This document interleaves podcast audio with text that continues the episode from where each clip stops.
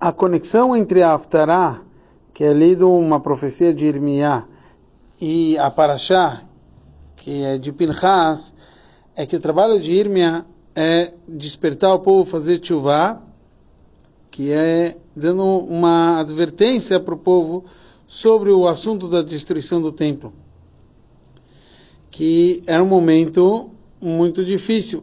Ele não estava consolando que nem o outro profeta Yeshayahu. Ele está, sim, advertindo o nosso povo. Então, para despertar o povo para fazer chuva, ou seja, não é uma revelação de cima para baixo, e sim um trabalho de baixo para cima. E esse é o trabalho do Pinchas.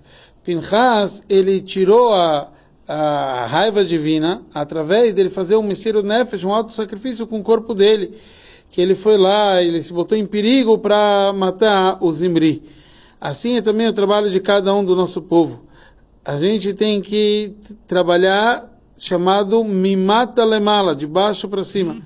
Não que nem Moshe Rabbeinu, que Moshe Rabbeinu, ele, ele fazia o Messias Nefesh, mas é no assunto que ele se entregou, que ele pediu para Hashem, por favor, pode me apagar, Mecheni Nas Misivrecha, quer dizer, pode me apagar do teu livro, quer dizer, o Messias Nefesh que ele fazia era para revelar a conexão de cima para baixo.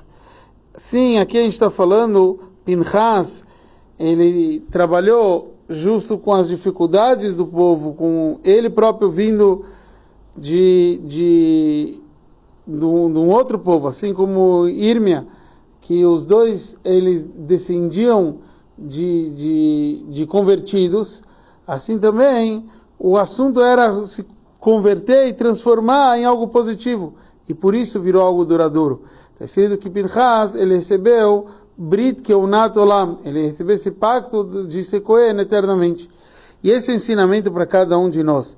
Não adianta a gente só trabalhar com a, com a nossa alma, com aquilo que é fácil, com as coisas divinas.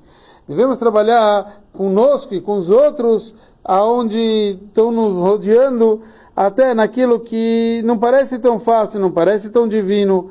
E a gente vai fazer esse Messiro Nefesh, esse auto-sacrifício mas ao mesmo tempo a gente não tem que temer, porque trabalhar com esses três mundos que é chamados Briá, Yitzirá, Siá, que tem a ver com esses três semanas, que é chamado eh, as três semanas de Puranuta, as três semanas de, de eh, tristes, e, na verdade a gente vê que, que Hashem ele, ele manda junto com, conosco um navio, um profeta, então a gente não tem que ter medo que a gente está indo para um shlichut, com uma missão divina.